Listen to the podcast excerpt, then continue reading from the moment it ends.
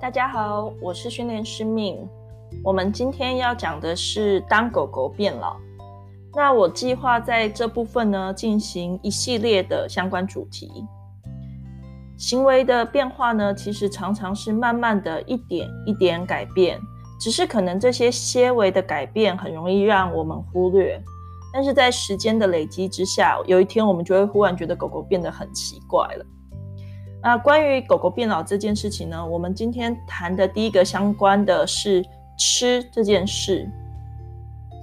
那我们要来讨论呢，有哪些事情关于吃这件事情，我们是需要留意的，然后仔细观察甚至记录，都能够帮助我们在狗狗呃吃这件事情上呃照顾得更好。如果你的狗狗一直以来吃饭的状况都不太规律，有的时候胃口好，有时候不怎么吃，你可能会在狗狗老的时候呢，忽略了这个食物改变，呃，食欲改变的这个警讯哦。那有一些在老犬身上疾病发生的初期，其实最明显的会是食欲的改变，它可能开始不怎么吃，或者说是它吃不下去，因为它的身体不舒服，例如胰脏炎。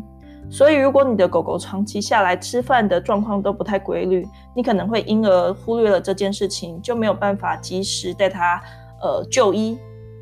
那当然还有很多关于健康的疾病都会影响食欲哦。我会希望大家今天呃今年在带你的狗狗做健康检查的时候啊，可以跟你的狗狗的兽医讨论一下，评估一下你家的狗狗目前的身体状况有哪些呃健康，它是特别需要留意的。当然，除了胃口是一个指标，但是如果你的狗狗，例如近期它的肾脏相关指数也不太好啊，除了等待狗狗老了，呃不舒服了倒下去了才治疗，我反而会希望你可以跟兽医讨论，现在有哪些事情调整或改变，可以帮助狗狗呃延缓它的肾脏衰老的可能。所以呃除了正餐吃的状况以外，我们现在要来讲零食以及增加不同的食物这件事。零食啊，我觉得是老犬阶段需要重新检视或者是调整的一个主题哦。呃，如同前面说的，因为身体的考量来说呢，我们会需要看看现在狗狗吃的零食有哪些，它的成分是怎么样的，那我们给的量有多少，是不是会对身体开始造成额外的负担哦？这些事情可能在年轻的时候影响没有很大，但是当他们老了，呃，我觉得相当的重要。如果你说你平常不会给狗狗吃零食啊，它只有正餐，这样是不是就不用担心这部分的影响？嗯，某个程度来说是哦。可是我觉得呢，狗狗越来越老了，我们呃会看到当它们有动机或是很活跃的事情，其实越来越少。我们下次会谈活动啊。不过在这里我要说的事情是，食物对老狗来说可能是少数，还是会让他们。一样这么开心、这么期待的东西哦，所以我其实是希望饲主可以朝着呃提供多元变化的食物给狗狗，要挑选健康、然后多元、营养也适合狗狗的食物，这些呢对狗狗的身体效果可是很不一样的哦。透过咀嚼，然后尝到这些好吃的食物，对身体来说是可以好好的利用这些。呃，食物制造出身体需要的养分，在这个吃好吃的食物过程，身体可以运用这些食物制造出更多对身体快乐、助于平静甚至放松的荷尔蒙，所以它对身体来说其实是有很大的帮助。因此，我希望这样说起来之后呢，可以让大家更有动机花时间去研究，去找更多狗狗能够吃的食物，并且少少少量的开始提供给狗狗。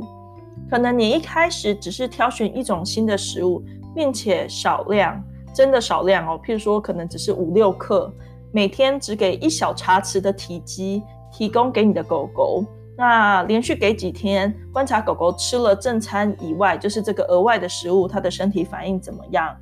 会不会拉肚子？会不会有一些不舒服？如果没有的话，那就可以再增加一点点。如果呃进行给这个食物还不错，或许过了几天你就换另外一种食物尝试看看。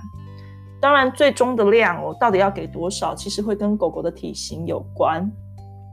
吉娃娃呢，在它的正餐额外吃的零食或者是补充的餐点的这个量，绝对比拉布拉多还少。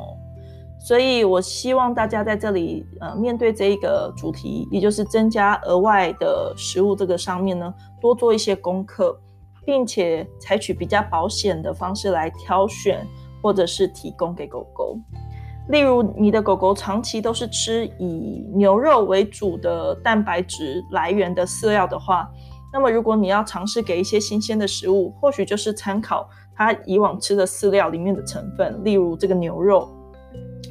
或者是里面饲料成分有马铃薯或是南瓜，那你就可以挑选新鲜煮过的马铃薯或是南瓜来少部分提供给狗狗。如果你担心狗狗会将婴儿挑食哦，呃，也因此我们的安排其实是少少的量，所以你可以想象哦，你增加的这个食物的体积可能是你原本正餐的体积的二十分之一这么少哦。所以你可以想象，其实吃了这一点点食物还不足以让狗狗感到饱，所以它还是得呃吃它的正餐哦。你可以是把这些新鲜的食物拌拌在原本的饲料里面。那如果你的狗吃是吃鲜食或是生食的话，也会是放在一起就可以了哦。那只是很多主人如果是给饲料的话，会习惯是放在最后。就比如说吃完饲料才给，我反而希望干脆就拌在饲料上面哦。那狗狗大概一定会是先把这好吃的食物吃完才吃饲料，这点我倒觉得呃，我们就不用限制这么多。好，说回来了，如果我们是给二十分之一的体积这么少啊，那你可以给了一两周，其实虽然不多量哦，可是你就可以开始让狗狗的身体开始累积了更多不同的营养成分。好的食物呢，会带来好的身体状态。好的身体状态在训练上可是很有帮助的哦。所以，因为好的食物会让他的身心可能会情绪比较稳定，还有我们前面讲的营养的食物对身体来说，其实是可以呃释放更多快乐或是助于放松稳定的荷尔蒙。那所以，如果他的身心稳定的话，更助于学习。嗯，他的学习能力比较好。当你要做训练的话，你也可能会发现他学得比较好。在狗狗老了的另外一个改变，你可能会发现它们越来越早起，很期待早餐。我自己以前养的拉布拉多就是很明显的例子哦。我的另外一只土狗会跟我们一起睡睡睡，睡到醒了，我们醒了，它才也醒了，要去吃早餐。可是我的拉布拉多老了之后呢，它大概会在太阳出来后。鸟开始叫了，它就爬起来走动，在厨房附近徘徊了哦。所以后来我们的改变呢，也是我会建议许多主人做的哦，就是让狗狗睡前吃一点点心，可以帮助他们肚子有点东西了再睡觉。所以如果你的狗狗目前一天吃两餐，你可以呃给到三餐，那就挑选你能够喂食的时间给三餐。例如你的狗现在一天吃两餐。总重量是三百克好了。当你变成三餐的话，你可以每餐一百克以外，再增加一点我们刚刚说的新鲜的食物拌在里面。有些狗狗吃饭吃的不规律，可能一个礼拜有一两天都不怎么吃。那考量狗狗老了哦，我会建议再去看兽医，然后我们再从狗狗的生活中去检视它的整体状况。或许是因为压力的原因，或许是因为人员一直变动啊，人一直出门。我我指的出门可能是出差哦，但现在疫情来说，我们可能生活会变得比较单纯了，所以呃，你可能会需要重新去调整狗狗吃饭的量，可能把它变成少量多餐，让它的身体比较能够呃消化吸收它能吃的量哦。因为确实我发现有些狗狗呃主人给它一次的量太多了，所以其实它也不一定每一餐都吃得完，所以就会变成好像看起来要吃不吃的这样。那我这边讲的少量多餐呢，指的是一天可能分三四餐，而不是一天十餐，一点一点给狗狗。所谓这种一天十餐的做法哦，其实狗狗可能时时刻刻都处于饥饿，因为每次你都没有喂到一些足够的量。那如果它常常处在饥饿，其实会增加额外的压力，那也可能会变得更焦虑。食物跟吃饭呢，还有它的食欲呢，这是一个很大的一个主题。它是可以成为一个评估身体健康的指标哦，所以我真的希望大家可以在这部分多多仔细的花时间想想，还有准备。我也推荐大家可以把它记录下来，可能做一两个月的记录之后，你就会找到你的狗狗的吃饭的模式哦。那像我的其中一只狗狗土狗，它不太喜欢鸵鸟肉，那所以我在准备它的正餐里面呢，如果我要准备的蛋白质来源，我就不会再准备鸵鸟肉，因为不然我可能会看到他又不怎么吃饭。要是我习惯了他不怎么吃饭这件事情，我可能在他呃是因为身体不舒服的时候不吃，我就没有办法及时察觉了。提供老犬食物呢，是一个特别需要小心，而且它是有风险的状况哦，因为它的身体开始衰老了。可是同时，我也认为啊，基于生活的品质，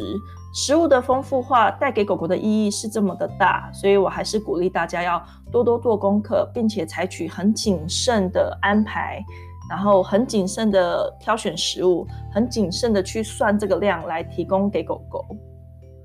希望今天的衰老主题可以帮助大家带来更多的收获。那如果你的狗狗是壮年还不是老犬，我也还是会希望大家可以找到狗狗吃饭的规律与习惯，因为这对于我们在饲养狗狗的过程里啊，监监测它的健康还有生呃生活品质都相当有帮助的。好，那我们下次见。